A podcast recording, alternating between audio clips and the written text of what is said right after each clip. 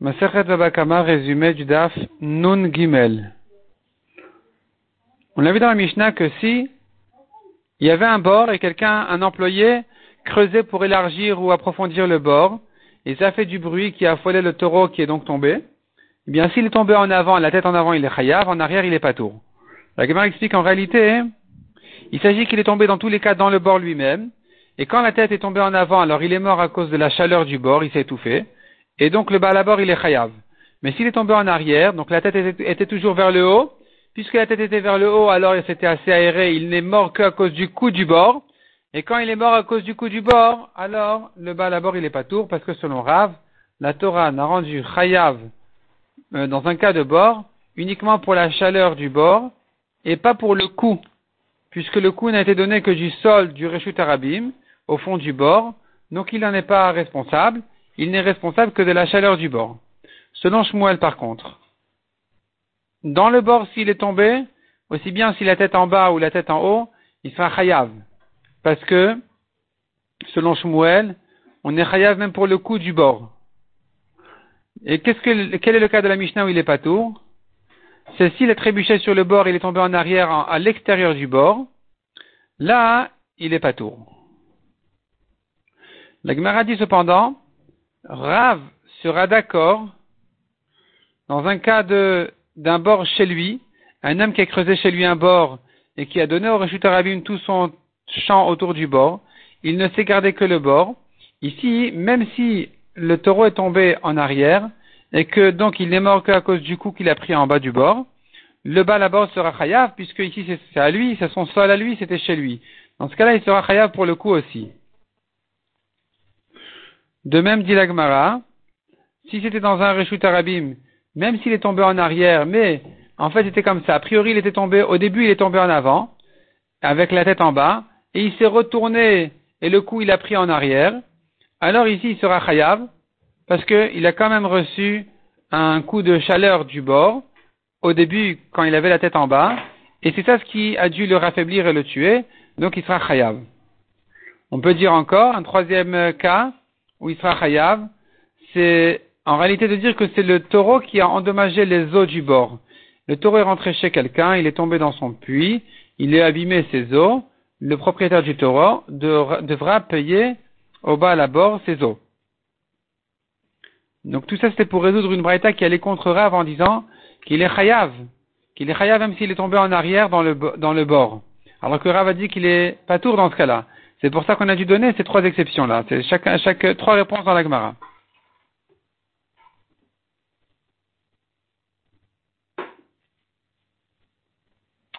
La Gemara reprend ce qu'on a vu donc dans la Mishnah. Si à cause du bruit il est tombé avec la tête en avant, il est chayav. La Gemara demande, mais pourtant le balabord devrait dire, c'est celui qui a fait le bruit, c'est cet employé qui, qui a provoqué la tombée du taureau. Donc pourquoi je suis chayav? On répond la Gemara, c'est peut-être vrai, mais puisque celui qui a fait le bruit, on ne peut pas le rendre chayav, on ne peut pas le responsabiliser puisque ce n'est que Grama, il a causé indirectement la tombée du, taureau, puisque finalement le taureau s'est affolé. Alors on ne peut pas le rendre chayav celui-là, et le euh, Nizak, le propriétaire du taureau, pourra dire au balabor, écoute, moi mon taureau j'ai trouvé mort chez toi, et tout ce que je ne peux pas me dédommager de l'autre, c'est toi qui payes. Sur de Chachamim.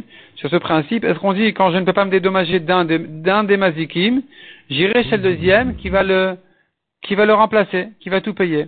Le cas classique de Rabbi Nathan, un taureau a poussé un âne, disons, dans un bord. Nous avons ici deux mazikim, le taureau et le bord. Et dans ce cas-là, selon les Chachamim, c'est que le premier qui est chayav. Donc le taureau qui l'a poussé qui est chayav. Selon Rabbi Nathan, c'est pas comme ça. Le, taureau payera la moitié ou le quart, ça dépend s'il est tam ou mouad. S'il est mouad, il paye la moitié parce qu'il a le bord avec lui. Et s'il est tam, il payera le quart parce qu'à nouveau, il aurait dû payer la moitié, mais comme il a un associé qui est le bord, il payera que le quart. Et dans ce cas-là, le bord va compléter le reste. Donc tu vois que il se peut que le taureau ne paye qu'un quart et le bord paye trois quarts, puisque ce que je ne peux pas me dédommager de l'un, c'est toi qui payes, c'est toi le balabar qui doit compléter. Donc chez nous aussi, on dirait la même chose, que puisque le, creuseur, là, cet homme-là qui a creusé, qui a fait du bruit, il n'a pas à payer, c'est le bord qui devra tout payer.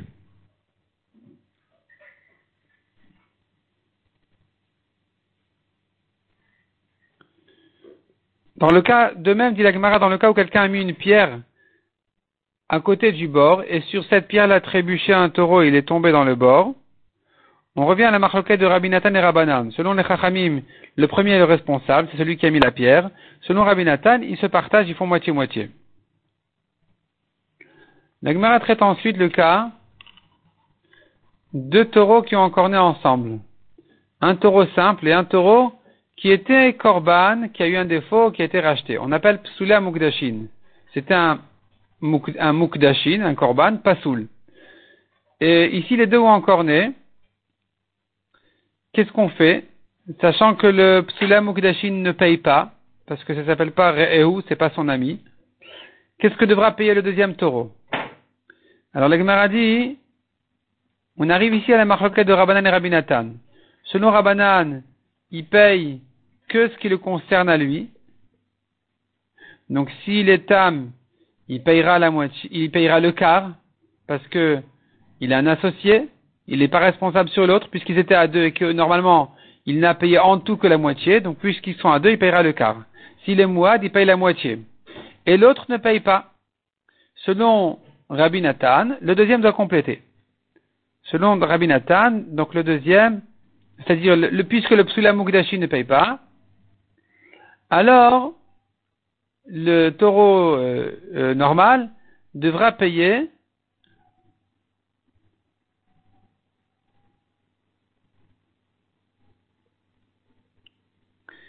devra payer s'il est tam toute la moitié.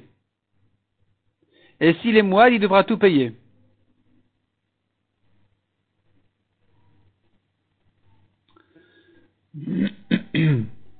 Autre cas encore traite la Gemara. Un homme et un taureau ensemble ont poussé un âne dans un puits. Nous avons ici trois mazikim, le taureau, l'homme et le puits. En ce qui concerne le dommage, tout le monde doit payer, le taureau, l'homme et le puits. Il y a des choses que c'est que l'homme qui paye, comme par exemple les quatre choses quand un homme a blessé son ami, que seul un homme doit payer, qui sont les soins, la douleur, le chômage et la honte.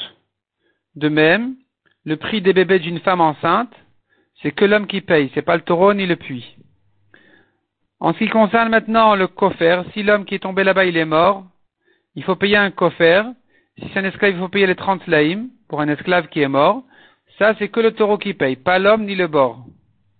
Si maintenant il y a des kelim, des ustensiles qui se sont cassés, alors le bord il est pas tour, et l'homme et le taureau sont chayav.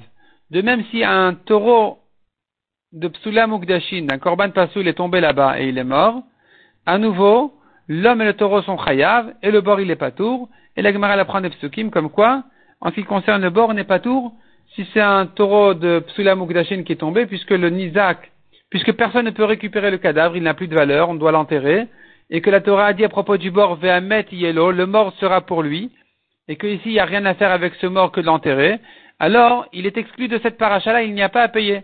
De là, j'apprends donc que le bord n'a pas à payer dans un cas où le psula mukdashin, un, un, un korban pasoul est tombé. Donc dans ce cas-là, seul l'homme et le taureau devront le payer et pas le bord.